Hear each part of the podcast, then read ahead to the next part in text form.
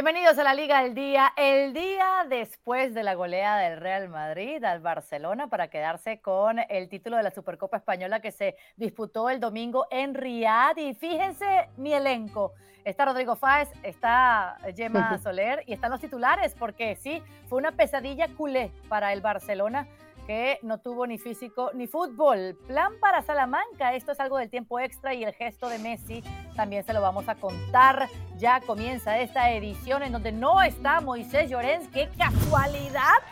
Bueno, igualmente en el vivo que hicimos después del partido, lo tuvimos bien, pero bien golpeado, tan golpeado como a Xavi. Pero vamos a comenzar con este Real Madrid porque yo quiero que me cuenten todo de cómo están esas emociones, cómo está ese vestuario, cómo está el campeón de la Superliga, Rodrigo. ¿Qué tal, Carlos? Saludo para ti, para Gemma, para todo el mundo. Lo primero, Moisés no está en España. Moisés ha escapado del país. Ha escapado del país. No te lo creo. No digo más. No te lo creo. No digo más. Exilio. Sí, sí, no digo más. Él será quien tenga que dar la cara, aparte que lo de ayer, efectivamente, cuando quiera, no pasa nada. Pero a lo que vamos. Hoy Madrid es una ciudad tranquila, es una ciudad en la que ha aterrizado el Real Madrid a primera hora de la mañana, después de una noche que seguramente los fieles a la Liga al día la semana pasada ya vieron el adelanto que dimos aquí el pasado jueves, que lo normal era que el Real Madrid ya no ganara, sino que ganara bien, como efectivamente ocurrió en el día o en la noche de ayer, en un partido en el que al Madrid le bastó hacer lo mínimo para hacer bastante daño a un Fútbol Club Barcelona que comentábamos en el post partido, en ese segmento especial en directo en el canal de deportes de ESPN. Eh, que el Barça estuvo fatal, fatal el planteamiento de Xavi, dejando mucho espacio a las contras de, de Vinicius, de Rodrigo y compañía, que a nivel individual Cundé estuvo fatal, Ronald Araujo fatal y que sobre cualquier otro jugador brilló mucho Bellingham, estuvo fantásticamente bien Chouameni, pero sobre todo un hombre que no necesitó ni 40 minutos para conseguir un hat-trick en un clásico frente al Barça y que además, si no estaba contento con eso, pues consiguió con dos acciones, uno fue penalti, primera amonestación y la segunda después de una entrada de Araujo a destiempo, la expulsión de quien no hace muchos meses era su bestia negra, ¿no? Como era el uruguayo. Al final, eh, creo que una victoria más que justa, sin paliativos, no hay creo que, que debatir mucho más allá de, esa justicia por parte del Real Madrid y veremos a ver ¿no? cómo queda el Barcelona de tocado, pero lo que está claro es que hoy el Real Madrid ha amanecido tranquilo, relajado, tiene un partido muy complicado el próximo jueves en Copa del Rey contra el Atlético de Madrid, que por cierto, que por cierto, demostró que el otro día echándose atrás no era ningún suicidio como luego comentaremos en la sección de Insiders. Uy, Pero bueno, qué sabroso va a estar este show, santo Dios. Y como tú, Rodrigo, eres quien está en Madrid, por eso te preguntaba cómo está el vestuario. Ahora sí planteo el tema que tiene que ver con este Real Madrid. Y empiezo contigo, Gemma. ¿Este Real Madrid puede ganar la liga? ¿Este Real Madrid que acaba de sumar el primer título del año 2024? Hola, Carol, saludo también para Rodri. No es que pueda, es que yo creo que debe, dadas las circunstancias, después de no haberlo podido hacer el año pasado, lo tiene absolutamente todo de cara, porque el Barcelona, poco menos que ha sacado ya la bandera eh, blanca en, cuanto a la liga, es mucha la distancia y con estas sensaciones parece imposible que se puedan acortar. Y no solo ese, sino que eh, ha sido como una victoria doble para el Real Madrid, porque ganaron un título por la forma como lo ganaron, pero es que además vieron cómo eh, quien era el colíder, que es verdad que es líder en solitario, el Girona solo pudo empatar a cero en campo del colista y con muy malas sensaciones y seguramente el Almería mereció algo más frente al Girona. Es decir, eh, la ocasión es inmejorable para que el Real Madrid dé un zarpazo, no fallando en los próximos eh, partidos de liga, ganando el partido recuperado de que se va a disputar el 30 de enero y ya colocándose líder en solitario. Yo creo, Caro, que es no una obligación, pero prácticamente sería desaprovechar una buenísima oportunidad de proclamarse campeón de Claro, y un, y un Real Madrid respondiendo como ha respondido a las lesiones y jugando como ha jugado, más el factor Ancelotti, es difícil decir que este Madrid, Rodri, no puede ganar la competición española. Es que siempre ha sido el máximo favorito. El año pasado sí que es cierto que las comparaciones son odiosas, pero el año pasado el Real Madrid sinceramente, no quiso competir en la liga. Y esto sé que hace mucho daño el vestuario, pero ellos son, conscientes de que en cuanto han dado dos pasitos hacia adelante para competir en una temporada normal, porque la temporada pasada con el rollo de tener entre medias el Mundial, mucha gente estuvo a otras cosas, pero cuando el Real Madrid ha dado ese pasito hacia adelante este año, ha ganado en regularidad, ha ganado en constancia, ha ganado también en mentalidad y aunque para mí todavía creo que este equipo no ha tocado techo, tiene que jugar mejor, tiene margen para mejorar, ha tenido muchísimos problemas con las lesiones, pero ha demostrado ser un equipo muchísimo más solvente a nivel táctico con Ancelotti que el Club Barcelona, pero es que también a nivel físico, a nivel de refuerzos, recordemos que al Real Madrid todavía le falta el fichaje de un delantero, se llame Mbappé, se llame Hendrik, da igual, en cuanto a números no está bien hecha la plantilla porque hace dos años lo comentábamos aquí que Ancelotti había pedido, además de Benzema, otro delantero más. Y en apenas dos años no tiene ni aquel delantero, porque recordemos que José lo ha venido a sustituir a Mariano, y es que encima Benzema se ha ido. Y es eso con lo que tiene que competir el Real Madrid, que ha tenido la, entre comillas, suerte, buscada o no, de que Bellingham ha tenido eh, ese destape a lo bestia a la hora de marcar goles, de que Vinicius ha lesionado, pero que parece que vuelve otra vez, Rodrigo ha tenido altibajos en la primera parte de la temporada y con eso le ha bastado al Real Madrid para estar por delante del Club Barcelona, lo cual demuestra que el Madrid, siendo prácticos, aguanta bien y que el Barça esta temporada en vez de ir a mejor, con la base que ya había plantado la temporada pasada, ha ido claramente hacia una involución que vamos a ver Vamos a ver dónde está su techo. Y yo sé que tienes muchísimas ganas de hablar del Barcelona, pero aguántamelo allí, Rodri, porque sí, has dado los toques y has tocado lo, principal de lo que nos dejó este decimotercer título de Supercopa Española en las vitrinas del Real Madrid. Un gran Vinicius, ¿verdad? No hay nueve, pero ahí están llegando los goles. Primero era los de Jude Bellingham y luego, bueno, se han compartido entre los de Rodrigo, eh, los de Vinicius, José Lu, todos aportando para la causa de un equipo y un club que tendrá su nueve. Cosas que no sabemos cuándo. Lo que sí sabemos, Gemma, es que este miércoles, ¿verdad? Hay Copa del Rey. Copa del Rey entre el Real Madrid y el Atlético de Madrid esta semana. Ancelotti no descansa nuevamente, enfrenta al equipo colchonero. ¿Cómo lo ves de cara a esta cita copera? Sí, el, jueves va a ser para que tengan un poquito más de descanso. Em, bueno, eh, vamos a ver cómo puede acusar el cansancio. Un equipo que, eh, como bien hemos hablado, ha estado azotado por las lesiones, lo ha sobrellevado bien. Eh, pero son muchos partidos muy exigentes porque la semifinal contra el Atlético fue muy dura y se definió por los, los detalles, aunque creo que el Madrid eh, quiso ir más a por el partido que el Atlético. Eh, es verdad que la final contra el Barcelona no fue dura, pero lógicamente conlleva un cansancio, una tensión competitiva y es un viaje relativamente largo, así que bueno, cansancio lo hay, deberá poner algo de piernas frescas, pero las dinámicas en el fútbol son muy poderosas y creo que en ese sentido el Real Madrid está en un momento de autoestima muy grande eh, para una plantilla con, que en la que también hay, hay, gente joven que el año pasado perdieron esta Supercopa, esta final contra el Barcelona, pues es un impulso, un boost anímico creo que muy importante.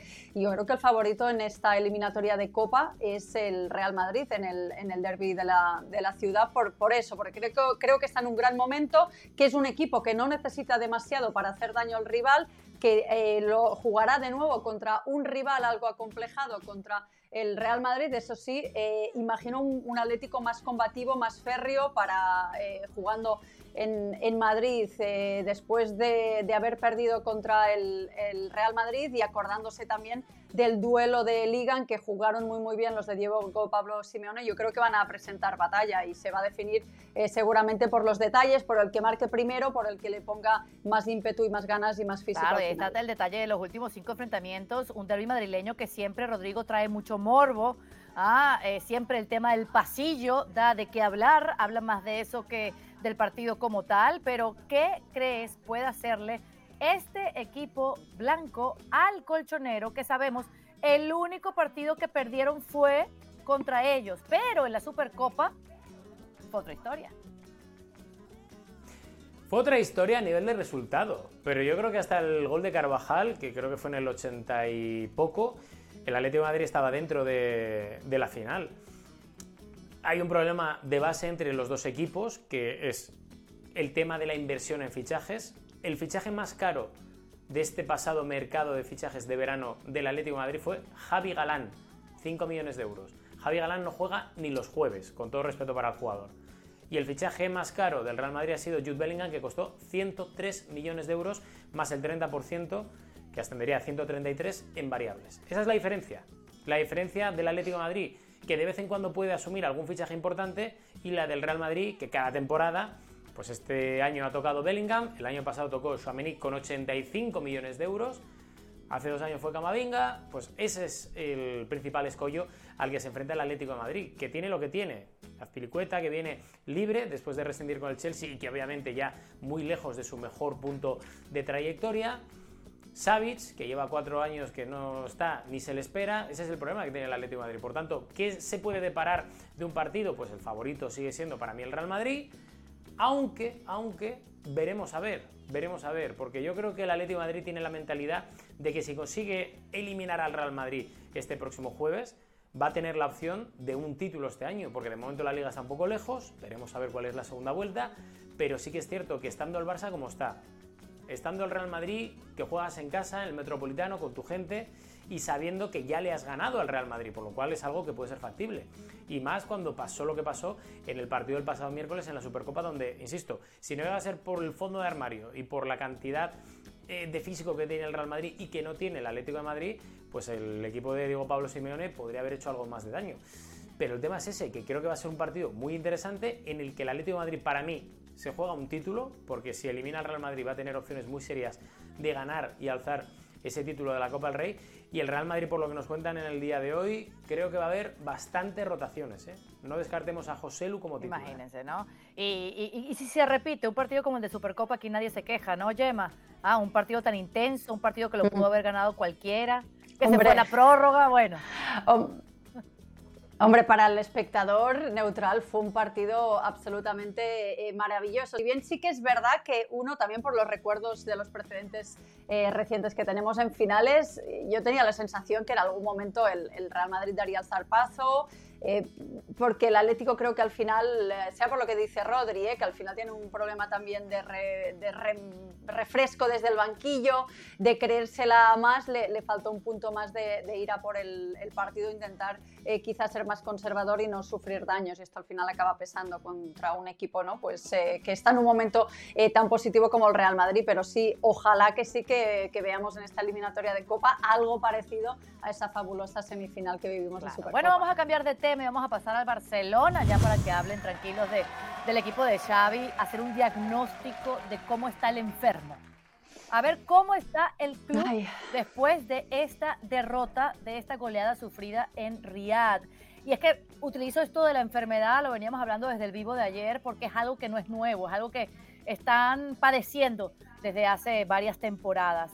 Eh, el año pasado, Yema ganaron Superliga Española y Liga este año no se ve al final del túnel.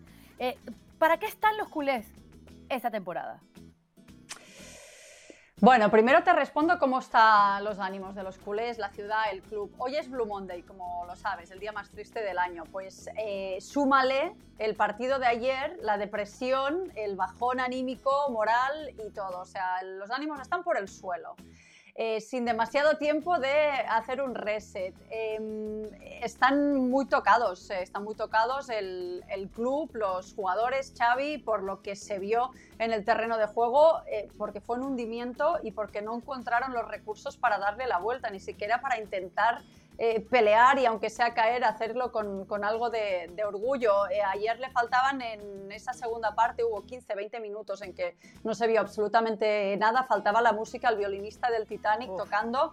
Eh, al, equipo de Xavi. La verdad que fue un partido muy, muy duro, una derrota eh, humillante. Eh, tuvieron la suerte que el, Real Madrid no, no, quiso ir a más para, para conservar, para no, no, jugársela ya teniendo la final en, en, la mano, pero realmente podía haber sido un, partido que saliera en los libros de historia. Así que, y la segunda pregunta que me haces, ¿para qué están?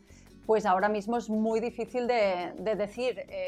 Después en, Insiders contaremos eh, más cositas de los planes para, para, los próximos días, pero sí que te digo que la Supercopa, igual que lo fue el año pasado, era un posible punto de inflexión. El año pasado esa victoria anímicamente, futbolísticamente, eh, resulta un subedón que les da ánimo, impulso para, de forma muy pragmática, ganar la, la liga también.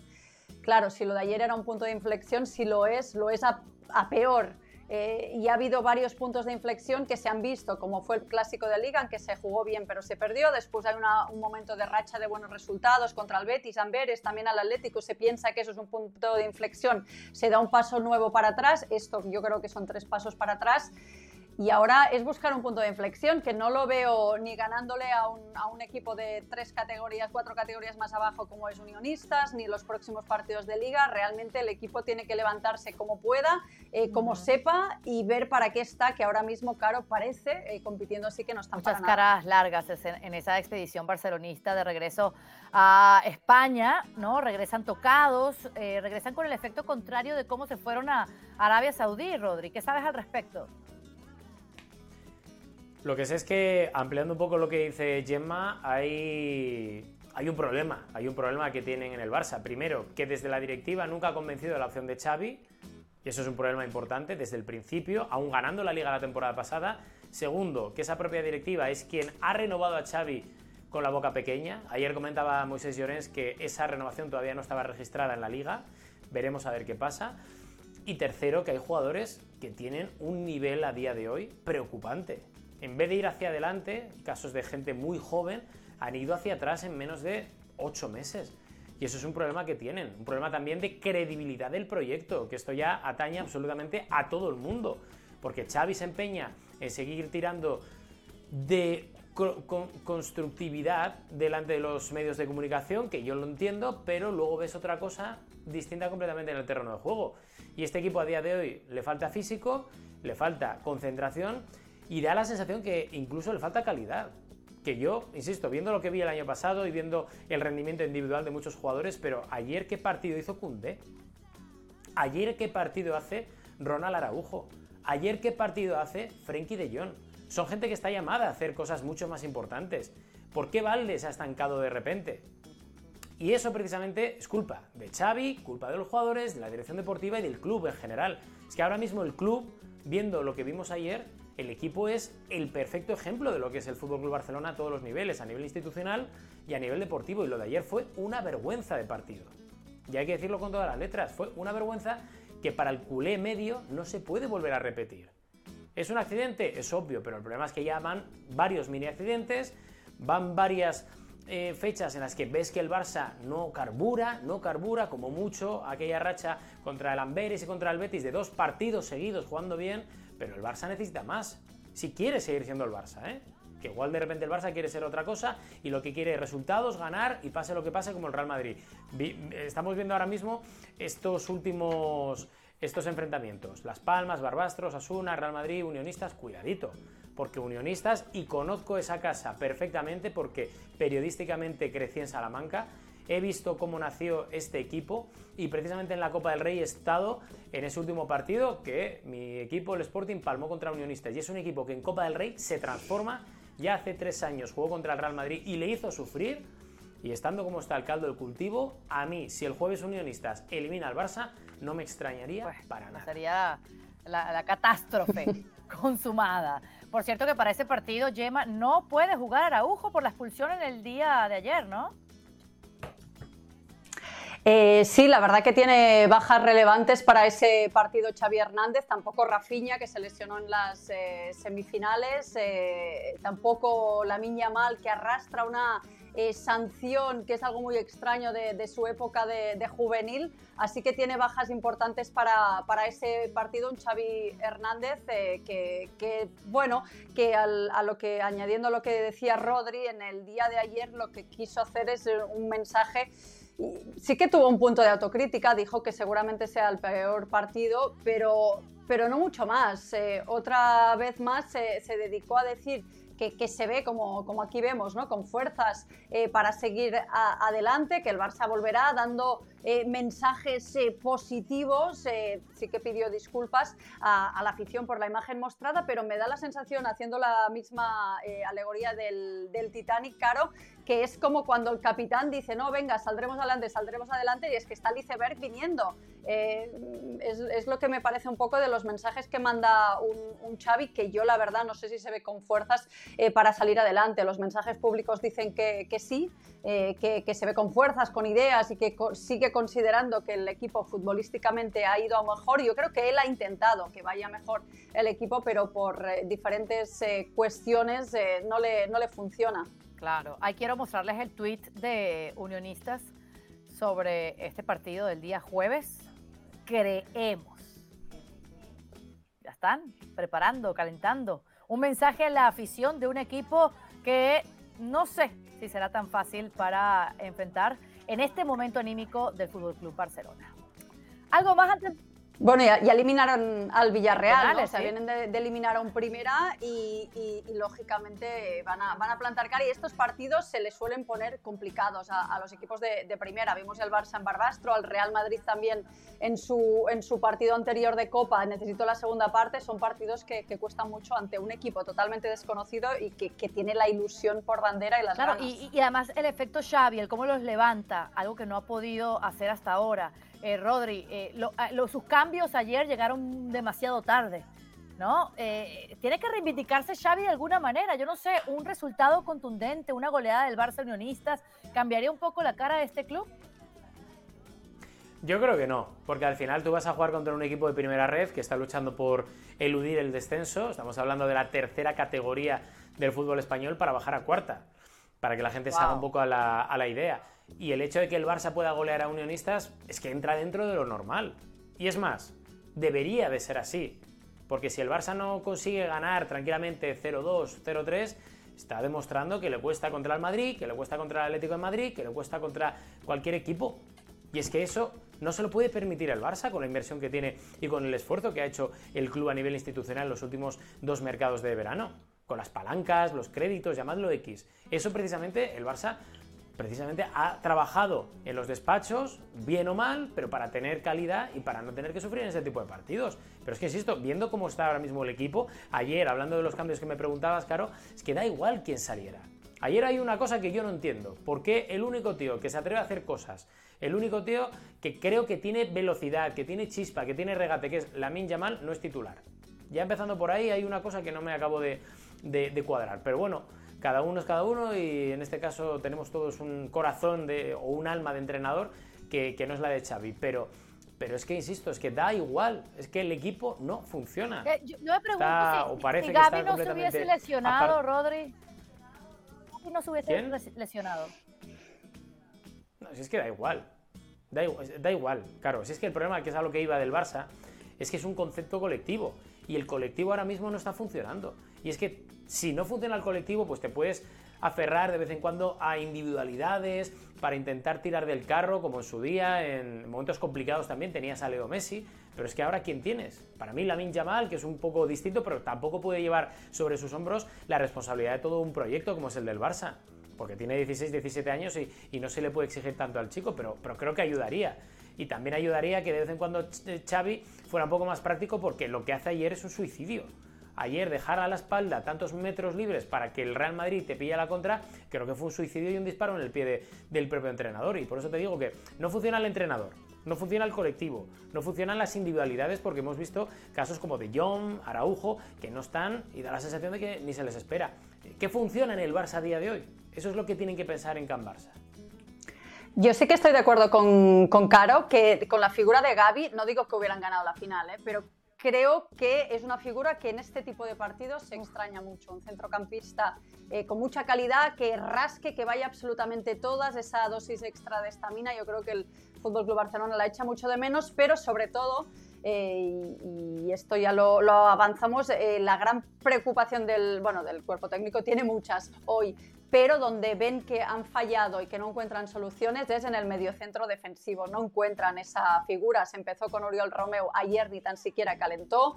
Eh, con la baja de Gaby, esa figura se extraña mucho más, entonces, eh, y no saben qué hacer. Hay una opción que es recuperar a Oriol Romeo, que cada vez parece más lejana. La otra poner a Frenkie de Jong en esa posición que se intentó eh, en algunos compases del partido ayer y tampoco termina de funcionar porque no es donde está mejor Frenkie de Jong y también había la opción posible de eh, que pedía Xavi de fichar e, esa figura que ahora mismo está descartada por la, por la cuestión financiera. Y eso, eh, sin esa figura, en el tipo de partidos como el de frente al Real Madrid, y con eso no exculpo a Xavi, que hay fallo táctico a la hora de, no pensar que esos balones al espacio del Real Madrid serían, dos, serían puñaladas y, lo fueron en los 10 primeros minutos esos eh, dos goles. Esa es una, uno de los quebraderos de, cabeza que tiene el Barcelona, que con la presencia de Gaby creo que el problema estaría ahí también, pero no sería tan sangrantemente grave como es y ahora. Y no tienen ni siquiera dinero para salir al mercado a tapar esos huecos, a reforzar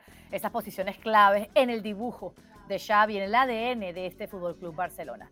Vamos a pasar a los insiders, porque quiero saber más y más y quiero arrancar contigo, Gemma, porque entendemos, que, Xavi, estuvo, estuvo dijo, lo que dijo, que el Barça, volverá.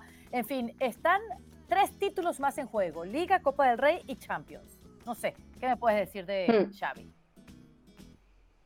Bueno, por una parte podemos decir lo que ha sido el discurso público, eh, lo hizo ayer eh, Deco y, también hay unanimidad en cuanto al club, que es respaldar la figura de Xavi, que nada ha cambiado, que hay que lógicamente mejorar, pero que se respalda absolutamente a Xavi. Cuando uno pregunta adentro o cuando no hay la presión de los medios, el mensaje es un poco más alarmante en el sentido que hay una preocupación extrema. Eh, hay mucho enfado por la imagen que se dio ayer, por no haber encontrado eh, soluciones y que de momento aguantan, es, lo que se nos trasladan, porque no hay dinero para, tampoco para ir al mercado en cuanto a un, entrenador y porque tampoco se ve un perfil sustituto que pueda darle una vuelta a esto, porque recordemos que el plan B, también eh, apoyado por la situación financiera, sería Rafa Márquez, pero si se, acusa a, a Xavi de algunas cosas que seguramente pues, no tener la, experiencia en partidos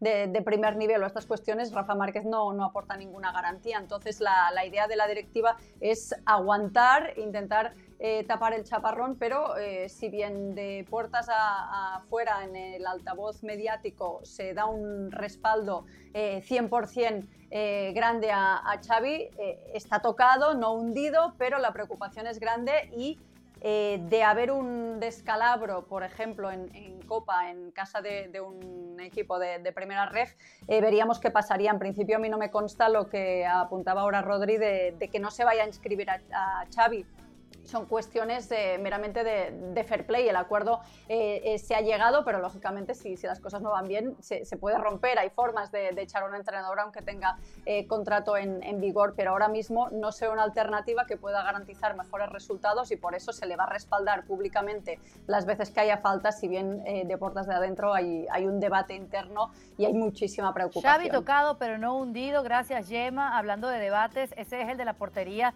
del Club Blanco porque el madridismo parece que quiere a Lunín, eh, pero Ancelotti no se moja. En Riyadh fue uno y uno, Kepa contra el Atlético, Lunín contra el Barça y con, en la Copa del Rey va a permanecer el portero ucraniano. Dime más de este debate en la portería, Rodri, ¿qué sabes?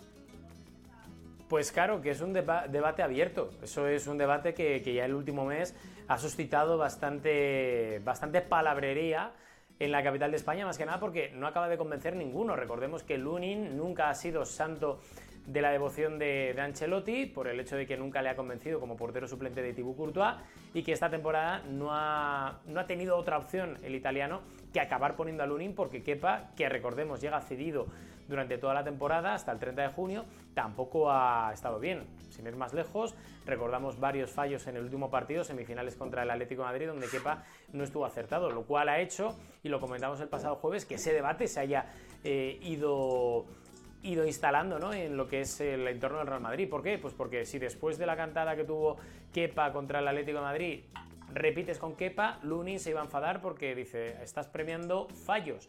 Pero, como pasó ayer, te cargas a Kepa para poner a Lunin, señalas directamente a un hombre que está cedido hasta el 30 de junio y que tienes que utilizarlo seguramente de aquí al final de temporada.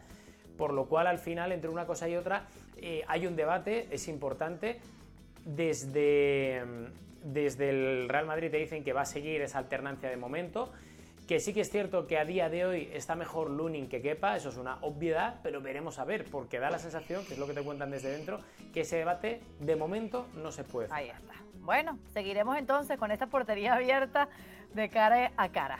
Ahora, eh, ¿cómo está el plan para Salamanca? Seguridad, partido de Copa del Rey, una afición que ya pues tienen un objetivo claro y es eh, eliminar al Barcelona. A este Barcelona tocado. Gemma.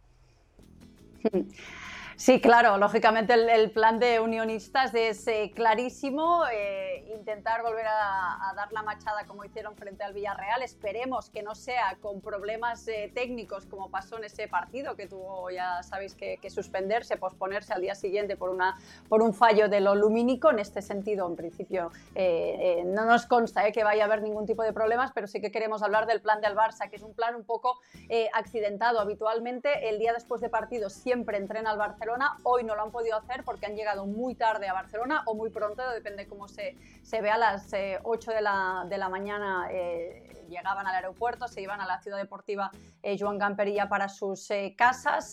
sí que directivos, como por ejemplo Jean Laporta, no va a acudir hoy esta noche a, la entrega de, de The Best, en que tiene todas las papeletas eh, en este caso de, ganar el Debes como mejor futbolista eh, femenina Aitana Bonmatí. Eh, sí que el directivo del fútbol femenino que estuvo en, Arabia Saudí sí que, sí que ha tomado ese avión, pero Jean Laporta, dada la situación, por temas de agenda, no, no, lo ha hecho. Yo creo que también para evitar declaraciones y para evitar más, más exposición. En cuanto a, a los entrenamientos, Xavi les ha dado fiesta, semifiesta, porque ya os decía que habían llegado hoy por la mañana al equipo, van a volver a los entrenamientos mañana, les ha pedido que hagan un reset mental, que se olviden de la Supercopa y que mañana es todo ya pensar en, unionistas, en un partido que lógicamente van a tener que sacar la motivación que habitualmente cuestan este tipo de partidos de debajo de las piedras, van a entrenar dos días consecutivos para el jueves por a la primera hora de la mañana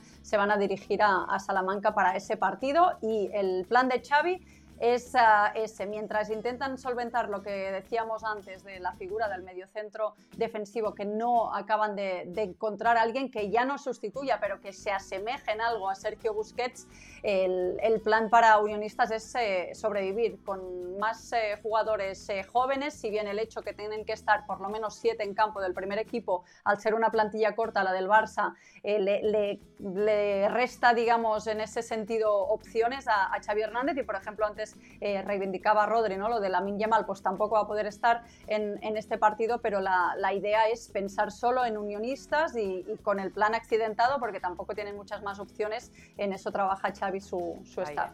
Bueno, en el Civitas Metropolitano hay derby este jueves, derby de Copa del Rey. Cierra los insiders. Rodri con algo desde el Atlético de Madrid. Pues la indiferencia básicamente desde el Atlético de Madrid a las palabras y ataques del mono, de Germán el Mono Burgos, que fue hasta hace tres años el segundo entrenador de Diego Pablo Simeone en el Atlético de Madrid y que el otro día sorprendió después del partido contra el Real Madrid en esas semifinales y posterior eliminación del equipo colchonero, en unas declaraciones a los compañeros de Movistar, donde era comentarista, sorprendieron muchísimo las declaraciones del mono diciendo que el equipo se había echado atrás y que no había querido ganar el partido. Lo cual primero sorprendió y luego dio paso a la indiferencia porque no acaban de entender desde el Atlético de Madrid cómo precisamente el mono primero critica de forma tan abierta y tan velada a Diego Pablo Simeone, que hasta hace nada eran amigos y compañeros. Recordemos que el mono entró en el eh, banquillo del, o en el staff técnico gracias a Diego Pablo Simeone en el Atlético de Madrid. Falta de gratitud también un poco. Y segundo, en cuanto al tema deportivo, teniendo en cuenta que el Atlético de Madrid de 2023, año natural, y obviamente esta parte de 2024 es un equipo que toca mucho más la pelota. Y que si el otro día mm, se tuvo que echar atrás fue porque físicamente no le daba. Coque ha estado lesionado en un par de ocasiones y no tiene un recambio natural en el 5 del Atlético de Madrid. Recordemos lo que antes comentábamos, cómo está Savic, los fichajes que ha hecho Soyuncu, que viene de descender en el Leicester en la Premier League, cómo está Azpilicueta, eh, quiero decir, al final, insistimos, la máxima inversión del Atlético de Madrid esta última temporada ha sido Javi Galán, 5 millones de euros, y que no juega ni los jueves, con todo el respeto para el jugador. Y por eso precisamente sorprendió mucho esa frase del Mono Burgos, cuando además, si todo esto es poco, Recordemos que el Atlético de Madrid más defensivo era cuando él precisamente estaba en el banquillo ayudando a Diego Pablo Simeone y no en esta nueva versión del Atlético de Madrid, mucho más combinativa que... Rodri, ¿por qué sale el Mono Burgos del Atlético?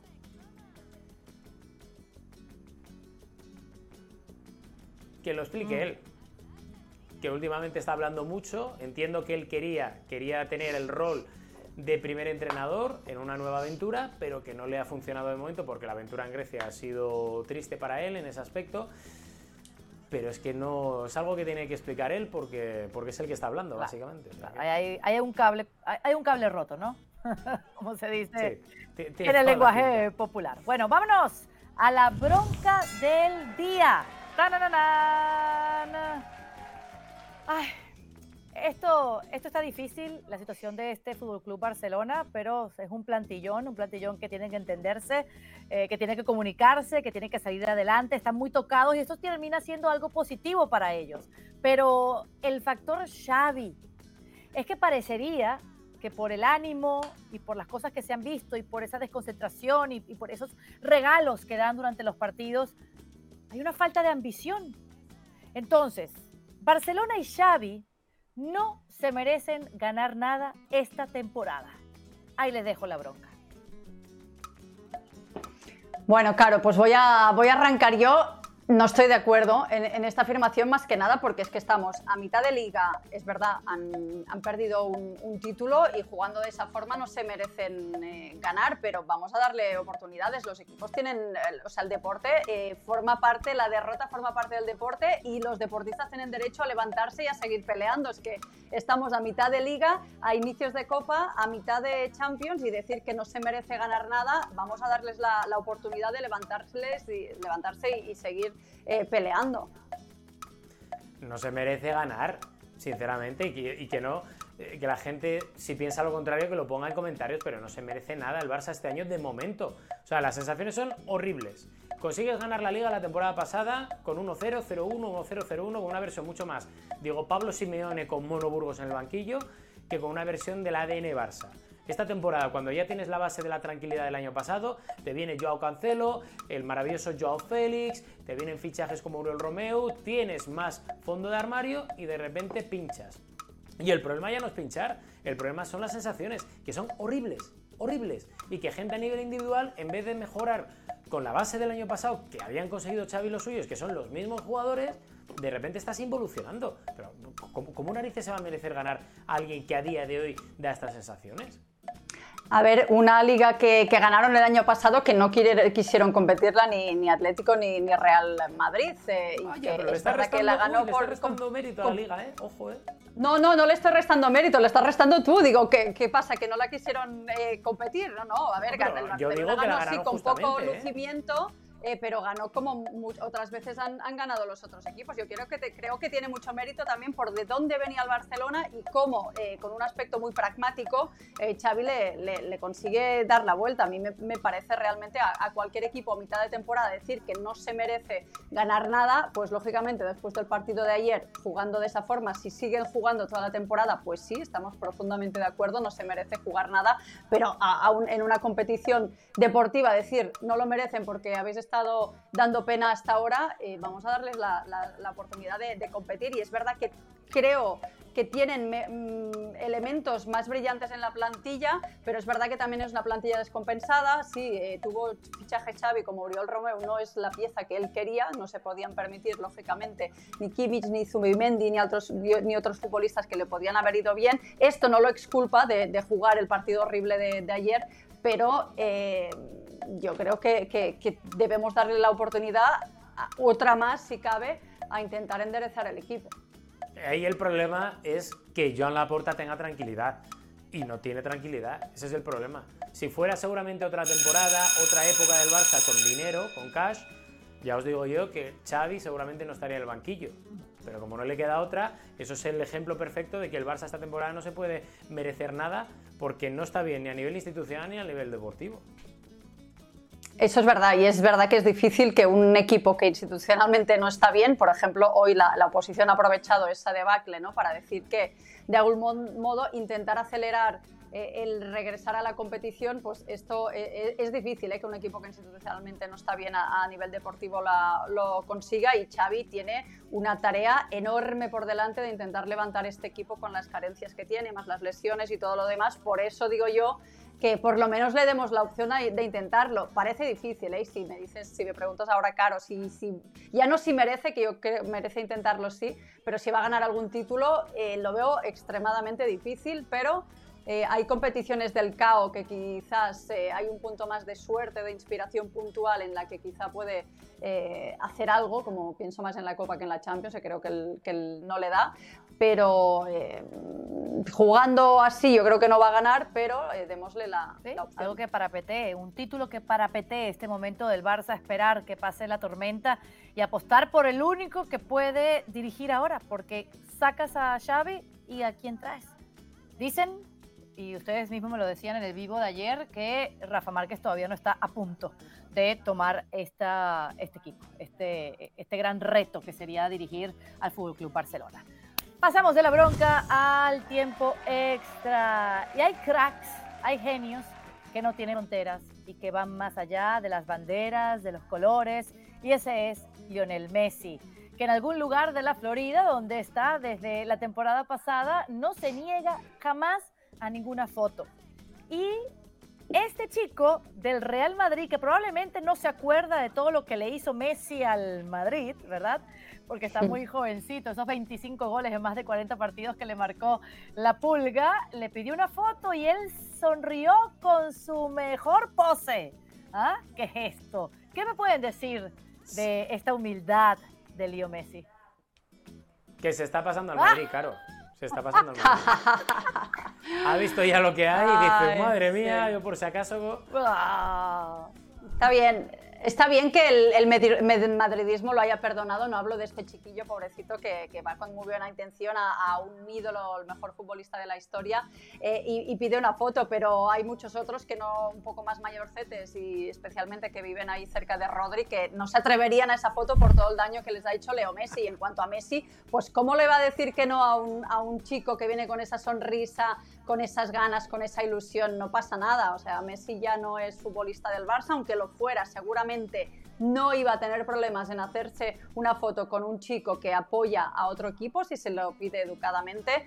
Y bueno, yo estoy segura que Messi vio el partido de ayer, que algo sufrió porque sigue teniendo el corazón azulgrana, más allá que se haya enemistado puntualmente con esta directiva, sigue teniendo algún ah, amigo en, el equipo y, seguramente que, le dolió ver el Barcelona como se vio. Sí, esa es la pregunta. También os digo una cosa y, dejadme que os interrumpa eh, con esta última reflexión. Hay una manía que para mí es feísima, feísima de los jugadores de no hacerse fotos con aficionados que vienen con camisetas de otros equipos. Esto, mm. por ejemplo, Messi lo llega a hacer cuando estuvo en la etapa del Barça en su día, etcétera, y le llueven críticas por todos los sitios. Y alguna seguro que le, que le habrá llovido. Y no entiendo nunca, ni he entendido, ni entenderé esa falta de afecto con el rival. Decir, oye, es un chico, es un niño, como si es un señor mayor, ¿qué más de hacerte foto con alguien que te admira mucho a pesar de que sea del equipo rival? ¿Por qué negarse? Ahora, eh, eh, ustedes se imaginan ayer, imagínense nada más, Leo Messi eh, Busquets, Alba y Luis Suárez viendo en la casa alguno de los cuatro, no sé, ¿cuál casa escogen? ¿La de Messi? Viendo el partido de la, de la Supercopa Española cualquiera con una parrilla, yo creo que uh, habría, eh, les habría mal, pero un poco de sorna y de risa eh, habría en esa, en esa casa con unos buenos asados y una buena entraña y viendo esa final. Y, también supongo de alivio de no estar en ese terreno de juego porque estos eh, ganaron absolutamente todo, mm, seguramente estuvieron en el mejor equipo de, fútbol, especialmente los tres primeros, Alba, Busquets y, Leo Messi de la historia, pero también sufrieron partidos así, derrotas eh, contundentes, humillantes, así que saben lo que es estar ahí y, cómo pesa esa, esa camiseta en ese cosa, momento. Rodri, el mate, el mate cura todas las penas, ¿no? El mate lo mata todo, que decía un amigo mío argentino, por lo cual 100% de acuerdo y sobre todo el mate une a la gente. Eso. Bueno, señores, señoras, estamos listos con la liga al día de este lunes La próxima edición va a ser el día viernes porque hay Copa del Rey, acción miércoles, a nosotros nos compete jueves porque ese día juegan tanto el Madrid como el Barcelona, sus respectivos partidos. Y aquí estaremos el día viernes. Vamos a ver si aparece Moisés Llorens. Si no, yo estoy feliz y tranquila con Gemma Soler. ¿Para qué, Claro, yo tengo un pedido que la próxima edición que me llamen que no sea un Blue Monday, por favor, un día más entretenido. el viernes, que es viernes. Happy Friday. Venga, sí, sí, Friday Fun Day. Muchísimas gracias. Se imprime la Liga al Día después de la Supercopa Española y el campeón Real Madrid goleando al archirrival Barcelona.